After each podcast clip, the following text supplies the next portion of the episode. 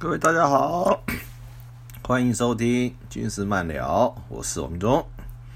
今天我们照例来谈聊聊啊，这个军事新闻以及啊军中的小故事、小故事。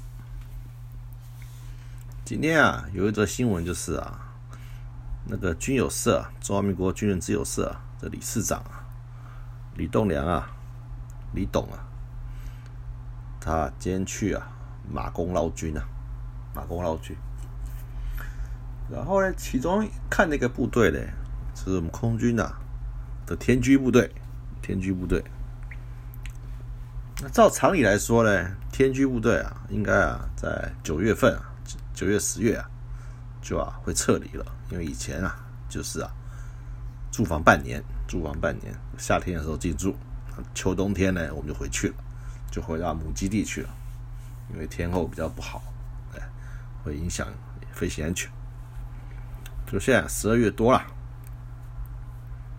还呀，部队啊还继续进驻在马公，那就表示啊，那个常驻整年常驻常驻的机会啊变多了，就是啊，可能以后啊整年都有天军部队在前线，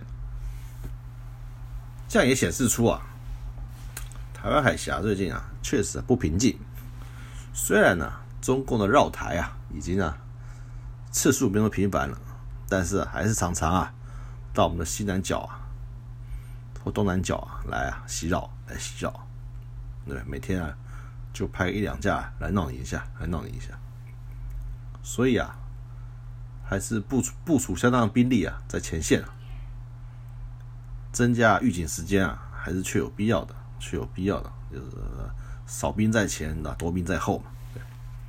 这个啊，就说那那这个那这一连串啊的危机啊，军事上的挑衅，以及啊军事上的对抗啊，已经持续大半年了，持续大半年了。那人会说，那这算不算是第四次台海危机呢？呃，看起来似乎没有那么剑拔弩张了，对吧？国军国军有没有特别加强战备？所以啊，应该是还好，应该是还好。是想到第三次台海危机的时候啊，我们啊都有经历过，都有经历过。什么叫第三次台海危机呢？哎，就是八十四年到八十五年之间啊，中共对我的文攻武赫。这话说啊，就八十四年五月的时候呢，美国总统克林顿就，就就准许准许我们的李李登辉总统啊，可以到啊。可以到美国进行私人访问，参加康奈尔大学的毕业典礼，并实施啊演讲演讲。那此举呢惹恼了中共，惹恼了中共，所以呢，中共就在一九九五年啊七月二十一号到二十八号，四啊四射打了六枚导弹，啊预定的目预定的目标呢在我们台湾富贵角啊的东北角东北角。所以啊，六枚后来啊，六六枚导弹啊，军啊就打了过来，打了过来，打到目标区，他们自己设的目标区。然后呢，到了九六年了，到了九六年啊，因为我们要选总统了啊，中共为了意图不让啊李登辉当选啊，又啊实施啊导弹演习。这次啊，从三月八号到三月十五号，发射了四枚东风十五的导弹，是，然后呢，落在高雄外海啊，西南啊三十到一百五十海里处，很近很近。另外啊，另外一颗啊落在啊基隆外海的二十九海里处，对吧？都是非常的近，甚至啊横越过，横越过台湾。所以啊，当时的剑拔弩张啊，国军啊的战备啊提升到二级战备状态，对。然后呢，所有外岛官兵呢全副武装，对，随时准备迎战。然后呢，那时候预判，那中国也不断的执行啊大规模的海空军啊，还有啊那个联合演习，以及啊登陆作战演习。所以那时候就认为说。可能还会打一个打一个小岛啊，来啊，威吓我们。所以在外岛其实非常紧张。然后呢，那个时候呢，我们在官校读四年级，读四年级啊，准备要毕业了，准备要毕业了。那时候盛传呐，盛传呐，就是啊，如果战事再吃紧的话，我们这批军校生啊，就要提早毕业，直接啊分布到外岛去啊，去担任排长这样子。所以我们的学校也是啊，有有有那么点紧张，有点紧张的气氛。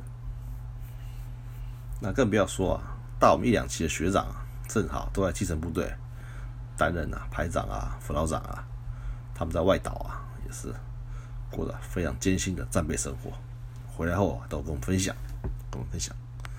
后来呢，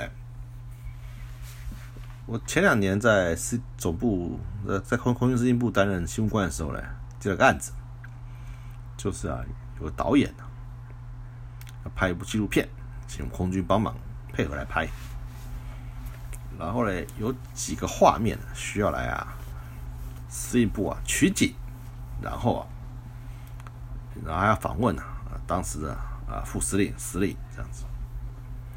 那我们当然就配合办理嘛，牵办上去啊。然后，那当然剧组人员就在我们办公室旁边的一个会议室休息。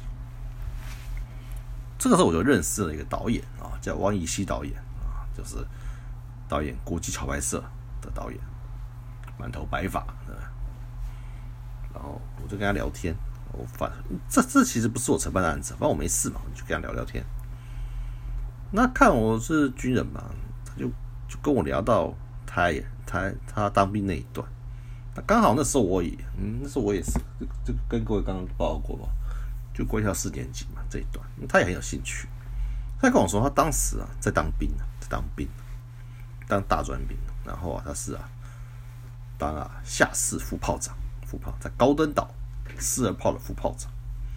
他说那时候情况危急到危急到，那个满地手榴弹，就是他的炮掩体里面都是手榴弹，随时啊就要拿起来丢，因为啊水鬼啊很多，而且那个可能对对岸啊的一个快快艇呢就冲过来了。他他们这样会来不及反应，所以啊，手榴弹都拿出来了，随时准备啊，就要开干了，开干。国际桥牌社呢，主要是拍一部啊，就是第一季啊，就是一部啊政治的，讲那时候啊政治啊，就李登辉与郝柏村啊斗争的这些非常写实的连续剧，连续剧非常好看，非常好看，而且它的。服装啊、道具、到布景啊，都很考究，都很考究，甚至搭了一个总统府的办公室啊什么的，我就觉得很厉害。后来他第二他的第二季啊，就加入了他，我觉得他一直想拍这一段，他从军的这一段，所以他就加入了台海危机的这一段的剧情的剧情。可是各位要知道，我们啊，国军很久没有支援了。很久没有支援民间拍片，尤其拍这种大片。自从上次啊勇那个勇勇勇勇士们啊拍垮之后啊，已经不太敢拍了。后来嘞，那个拍什么大兵日记啊那种东西啊，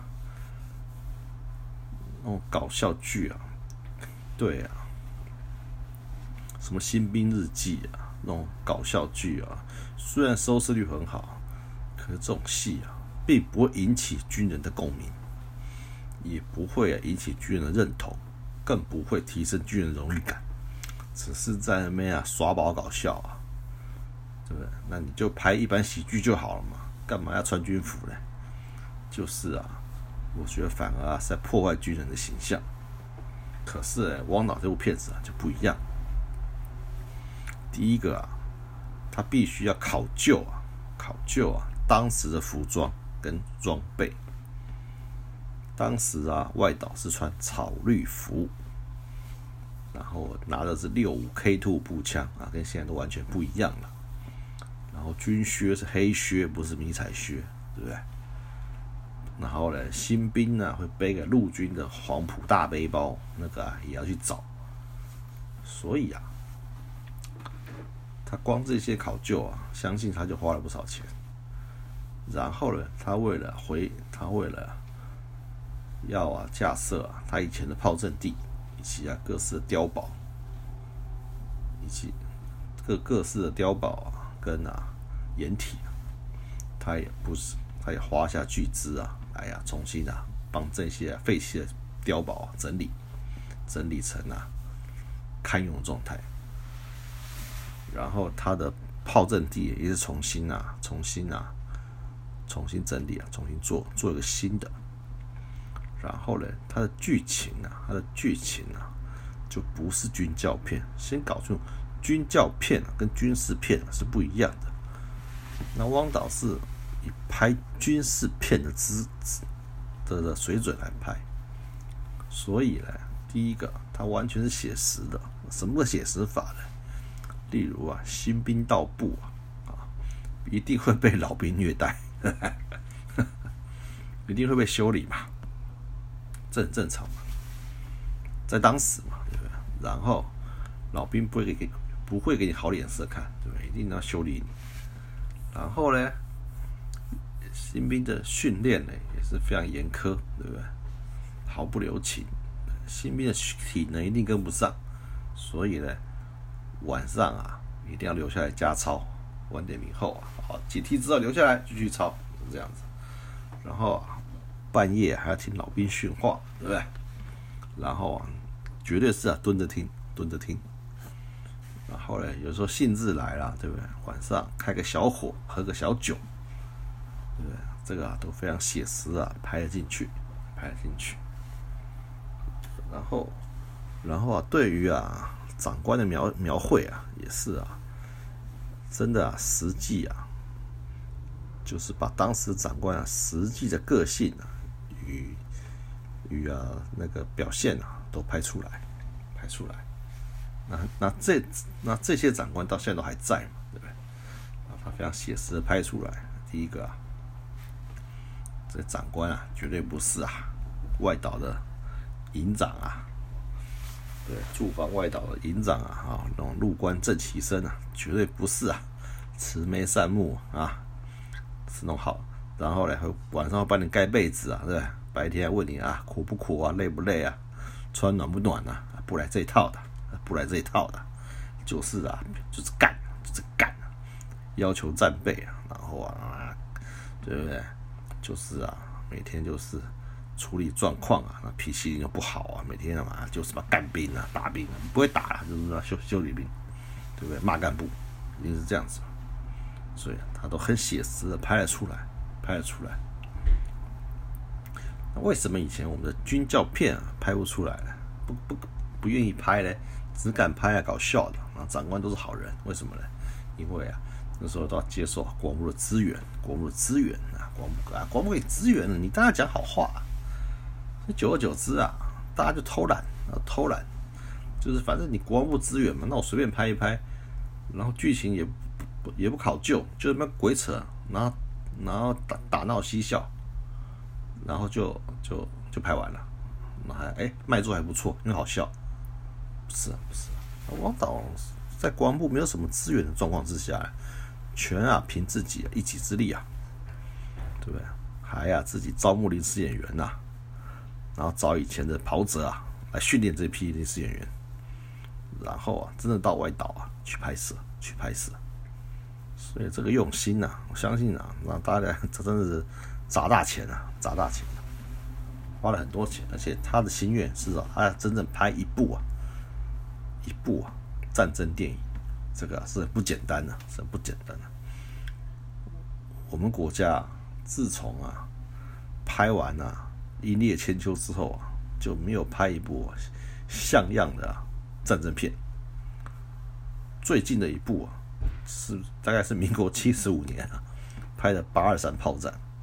那部拍的也不好，我觉得精神呐没有拍出来，没有拍出来，什么都要，就什么都要，要谈恋爱，然后又要作战啊，又要搞笑，什么都弄得跟一一锅大杂烩啊，就啊就就很可惜了。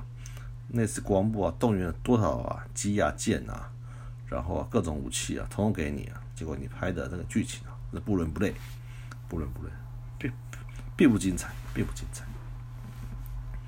所以汪汪导还一一心一意啊，想拍一部啊真正的战争片，战争片。这个精神啊，很令人感动，因为啊，像韩国啊拍了几部啊战争片啊，真的是非常好看，真的非常好看，太极旗啊那之类的。所以啊，所以啊，今天不是啊为这部片子做宣传，只是希望以后啊，我们如果有机会啊，去拍啊这类的片子的时候啊，不要再搞笑了，不要再搞笑了，什么鞋子穿反啊。什么什么，这边什么水龙头坏掉啊？盥洗一身，盥洗的时候一身湿湿哒哒的啊，或者是一些啊什么向左转向右转不会转了，不要再搞这些，不要再搞这些了。现在阿兵哥不看这些东西，现在大家不看这些，看腻了看腻了，不要再做这些啊，拍这种无聊东西，这种啊是啊二十二十年前、三十年前在看的，现在啊大家素质提升了。希望看到真正写实的东西。我相信这个片子啊，放出来、直播出来之后啊，对于我们这个年代的曾经当过军人的人啊，一定啊特别有感受，一定有特别的感受，是不是？而不是啊每天在这边呢搞笑耍宝啊，然后啊拍的不知所云。我没有为没有为这个片子做广告，只是希望啊大家能啊用心来看看。那一代军人呢，在想什么，在做什么，对不对？为国家的付出了多少？那现在的军人呢，一样没有少付出，对不对？形势啊，可能啊，也更严峻，更严峻。所以啊，这就是我开播的目的，就是啊，要为军人发声，为军眷发声，为啊军人啊，为军人们啊，讲讲公道话，讲公道话，很多啊，长官不方便讲的。我们来讲，我们来讲，今天就讲到这里，欢迎大家继续收听，我们啊，下次再见，下次啊，空中再见，晚安，拜拜。